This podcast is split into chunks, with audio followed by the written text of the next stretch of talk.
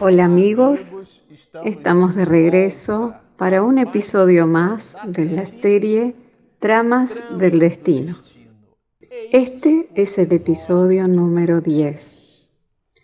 Bueno, a usted que nos está acompañando a través de este canal, nosotros le decimos que en esta serie estamos estudiando la obra Tramas del Destino se trata de un libro escrito por Manuel Filomeno de Miranda a través de la pluma augusta y segura del medium bayano Divaldo Pereira Franco. Se trata de un maravilloso libro que, como lo comentamos anteriormente, cuando nosotros tomamos una obra para estudiarla, siempre lo primero que hacemos, mi esposa y yo, es leerlo por completo. Después de leerlo por cinco veces, nosotros logramos construir este material. Este es el método utilizado. Porque lo leemos por primera vez, la segunda vez lo repasamos, la tercera vez hacemos el resumen, la cuarta vez extraemos las mejores partes del resumen, que son los trechos de la lectura que realizamos.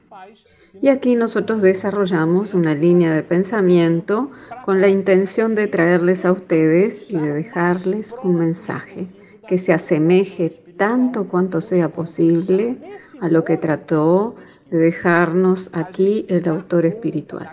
En ese movimiento de estudio e investigación nosotros nos damos cuenta del grandioso contenido que se nos brinda a través de esta obra y de las demás obras de Manuel Filomeno de Miranda, que aquí en el canal, que se denomina Espiritismo y Mediunidades, en este proyecto, en su vertiente mediunidad, nosotros nos ocupamos y realmente vamos a estudiar todas las obras de Manuel Filomeno de Miranda.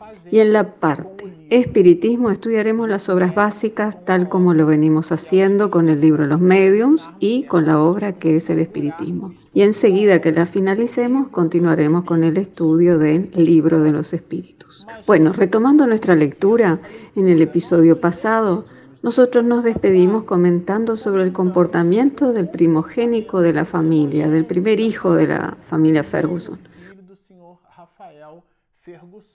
o sea, de Gilberto. Y Miranda nos trae algunas informaciones sobre su comportamiento. Nos dice, Gilberto enjaulado en sí mismo. Una especie de mutismo, un comportamiento antisocial. Así es como Miranda presenta a ese niño. Y lo que nos llamó mucho la atención y que, y que merece destacar es sobre su relación con la hermana, a quien no la detestaba, pero tampoco la amaba. Era un tipo de indiferencia. Tenemos el hábito de decir que el antónimo del amor no es el odio. Porque Joana de Angelis nos enseña que el odio es el amor que enfermó. El antónimo del amor dentro de esta perspectiva es la indiferencia que dependiendo del prisma que le demos, se tratará de una capacidad o de una incapacidad que poseemos nosotros los seres humanos.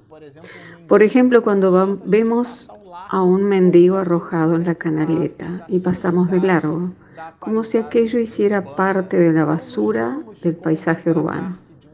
No percibimos que allí se encuentra un hermano del ideal.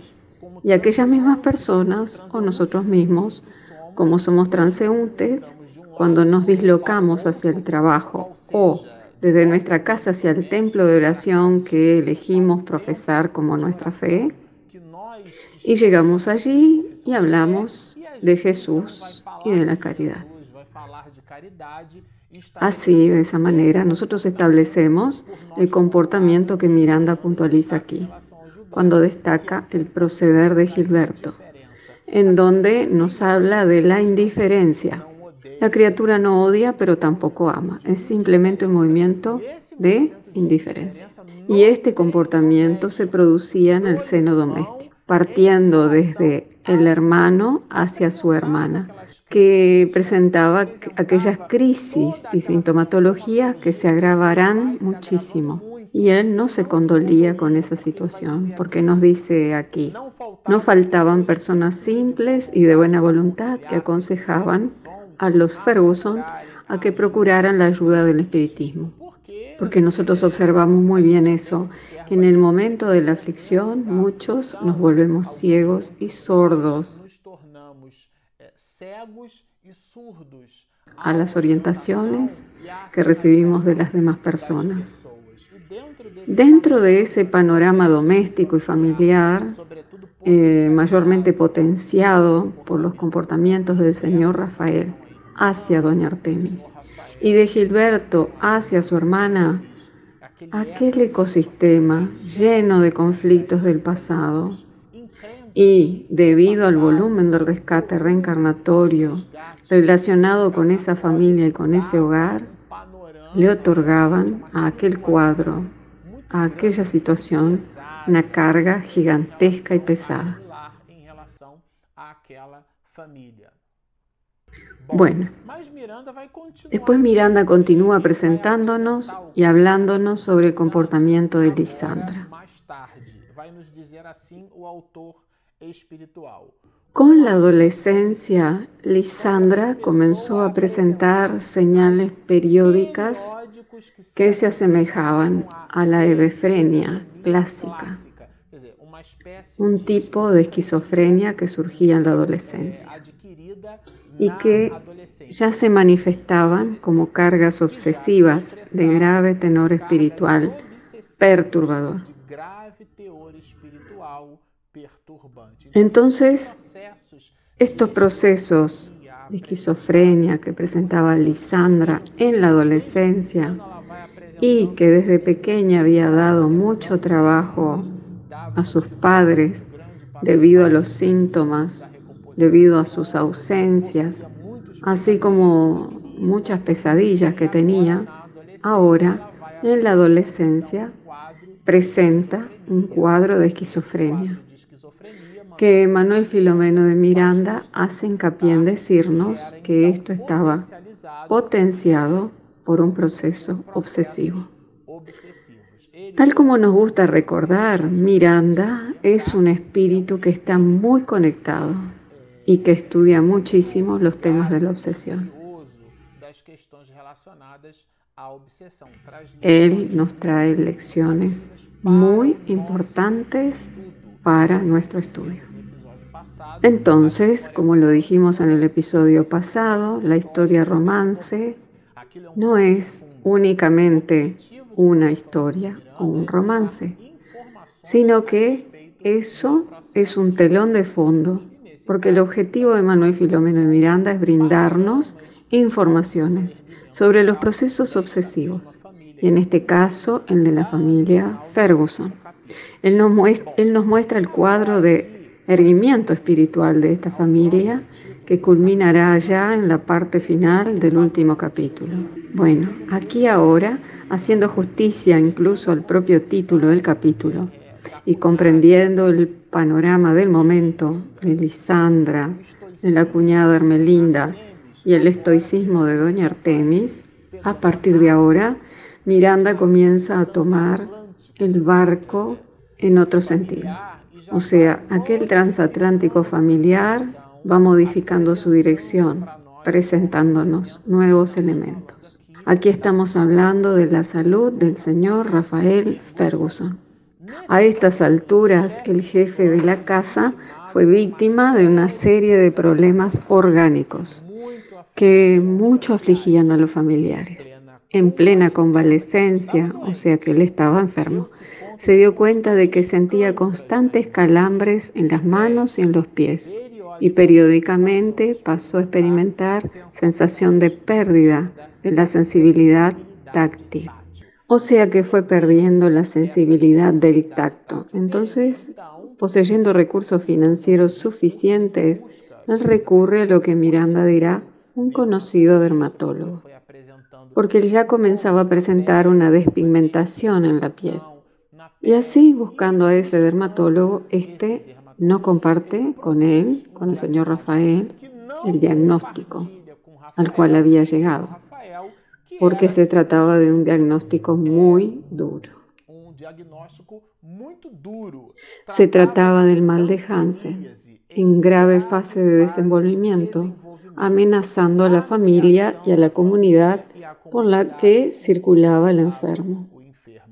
Aquí entra la presencia de la amargura. Es el punto neurálgico en donde comenzamos a comprender el conjunto de desenvolvimientos y situaciones que nosotros estudiaremos juntos en relación al señor Rafael y a la familia como un todo.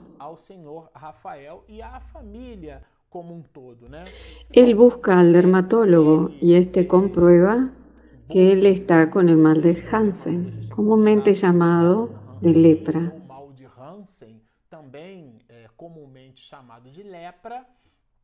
Pero él no se lo comunica y lo encamina hacia un especialista amigo. Y él hace ese movimiento sin darse cuenta de lo que más adelante le esperaba, o sea, su internación en el hospital de precarias condiciones, más presidio que nosocomio.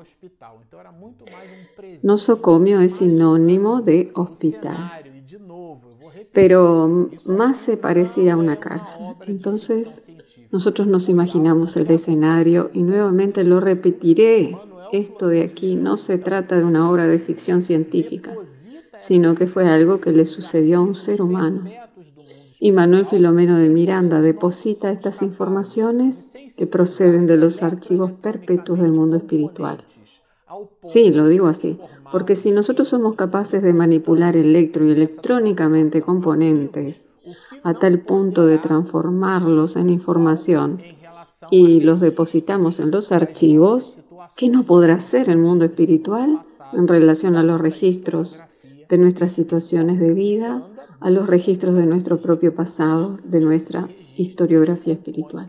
Entonces Miranda busca esos recursos, esos registros y compone esta historia que es simplemente maravillosa. Bueno, nos dirá Miranda que ese médico hábilmente ocultó el diagnóstico al paciente y lo indujo a buscar a un colega en carácter de urgencia. Y él realiza ese movimiento sin saber de qué se trataba aquello. Pero él se va a su casa. Eh, como por una especie de intuición, él es conducido hacia su casa. Como alguien que estuviera yendo a su casa por última vez para despedirse de la familia, de su ambiente doméstico, eh, como si estuviera dando su último adiós a aquel escenario familiar. Y cuando él llega a la casa y mira a la esposa, en realidad es la esposa, doña Artemis, que percibe el halo de preocupación de su marido, el señor Rafael Ferguson.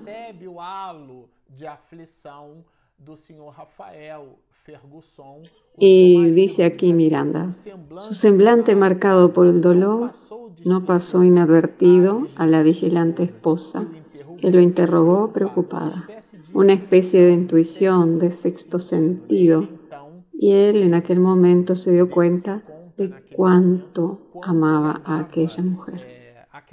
Pero él ya se encontraba en una situación que no sabría describirla, pero era una anticipación de su angustia.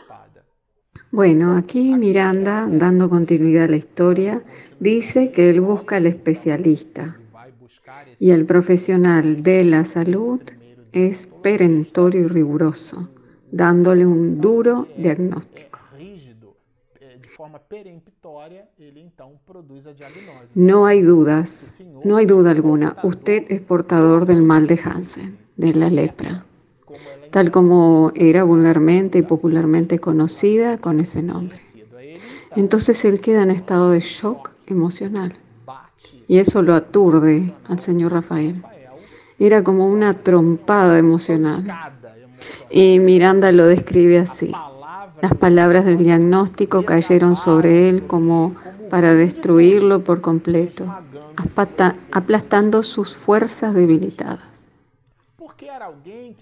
Porque se trataba de alguien que no poseía un componente emocional tal que le permitiera enfrentar las adversidades exceptuando eh, las propias dificultades que percibiremos en el libro, el médico le dirá que él está obligado a internarlo a partir de aquel momento y que a partir de ahora su vida había pasado a manos del Estado.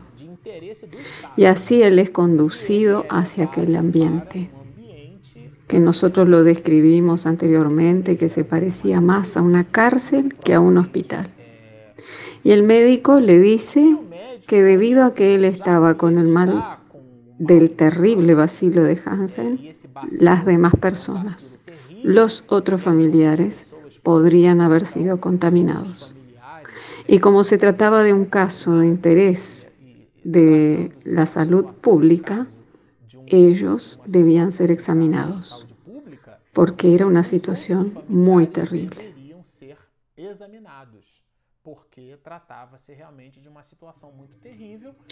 Pero el señor Rafael Ferguson, a partir de aquel momento, fue conducido hacia el hospital, no pudiendo regresar al ambiente doméstico. Y aquella visita que él había hecho a su hogar anteriormente, tal vez había sido su última visita. A partir de ahora, entonces, él estaba sentenciado a vivir en un hospital junto a otros hansenianos, junto a otros leprosos. Y el médico le dirá así, es bueno que usted les evite el escándalo de ser conducido a la fuerza o lo que es peor, de proporcionarle el contagio, porque el médico le brinda información de que sería necesario examinar y entrevistar a todos. Haciendo abstracción del dolor que el propio señor Rafael ya estaba sintiendo con aquella noticia, mi Dios, por Dios, aumenta su dolor. Esto. Él estaba entrando en un estado de aturdimiento personal tan grande que las palabras del médico y sus explicaciones ya no eran percibidas por él, por el señor Rafael.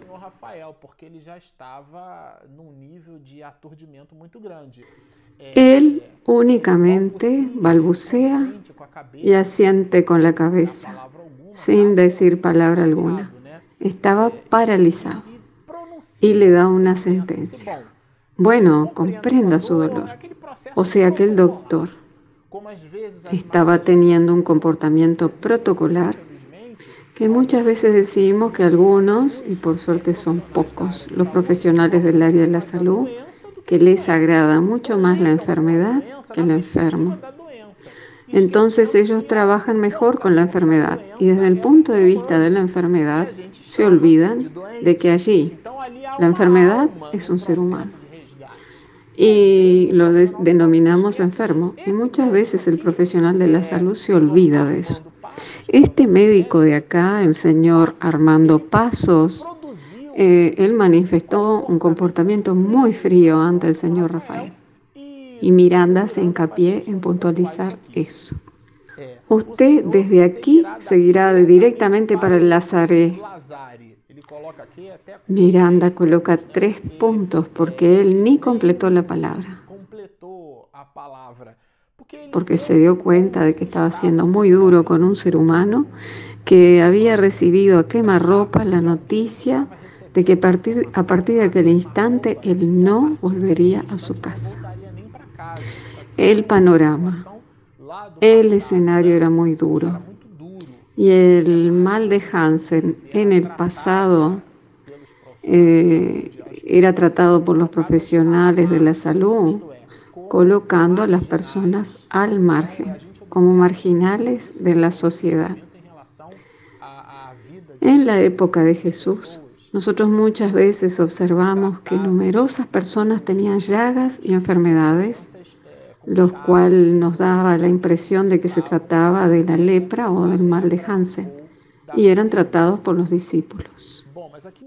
Bueno, ahora Miranda continúa y nos hablará del caserón semi-abandonado en el que los réprobos del pretérito espiritual culpable rescatarían las deudas en la áspera posición actual. Porque si usted ya visitó alguna colonia hanseniana, usted ya sabe eh, que esto se trata de una situación muy dura. Les digo particularmente, hablando de que yo en mi juventud tuve la felicidad de beber esa enseñanza, digamos así. Ubicado en Río de Janeiro, yo visitaba a las personas de la colonia de Curupaití. Esa colonia era un tipo de mini ciudad. Nosotros íbamos allí a un centro espírita, hacíamos una oración inicial y muchas personas declamaban poemas. Aquello era muy bello. Y después nosotros visitábamos las enfermerías específicas.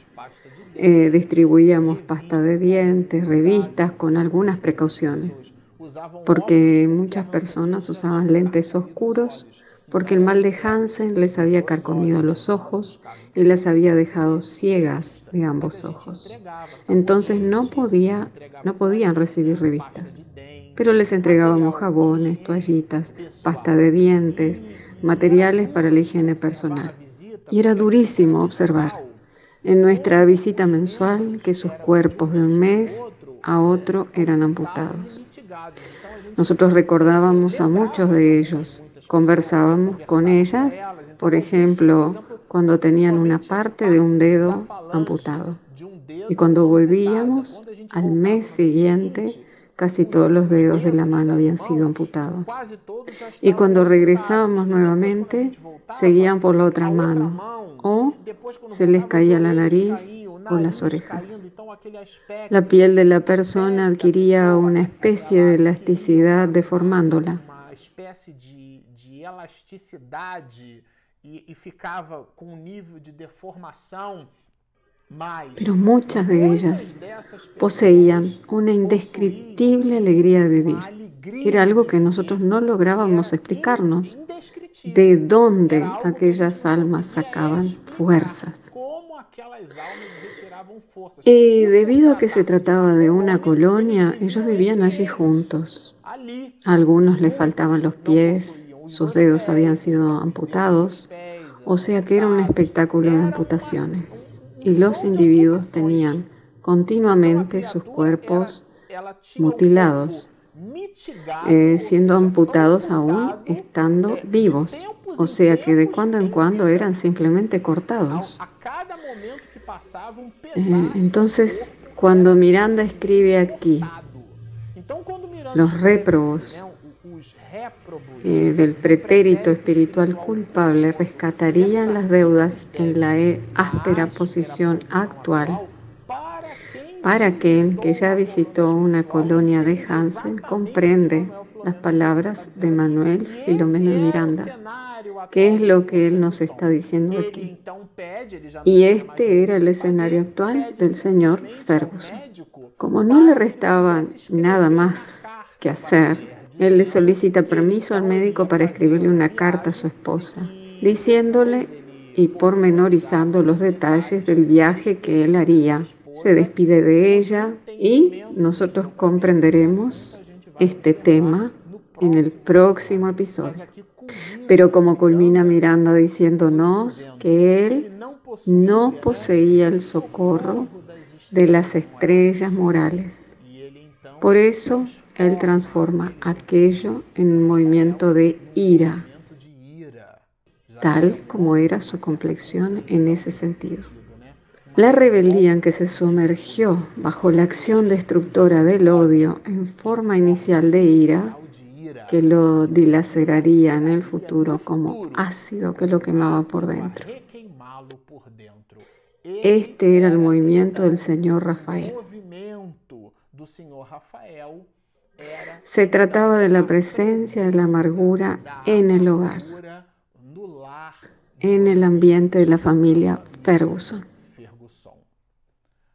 Bueno, como ustedes observan, se trata de la lectura de una literatura llena de tonalidades, llena de riquezas, de sorpresas, de maravillosos desarrollos para nuestra reflexión y que Continuaremos con ello en el próximo episodio.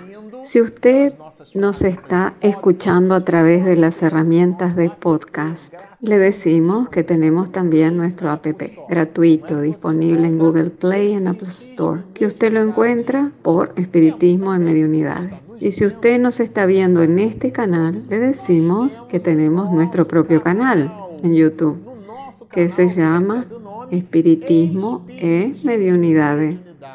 Aquí debajo usted cliquea en suscribirse y aprieta la campanita. Así, cuando mi esposa Regina Mercadante realiza su edición cuidadosamente, como siempre, usted recibirá la notificación inédita. Bueno, está hecha la invitación, baje la app, suscríbase a nuestro canal, síganos y mucha paz.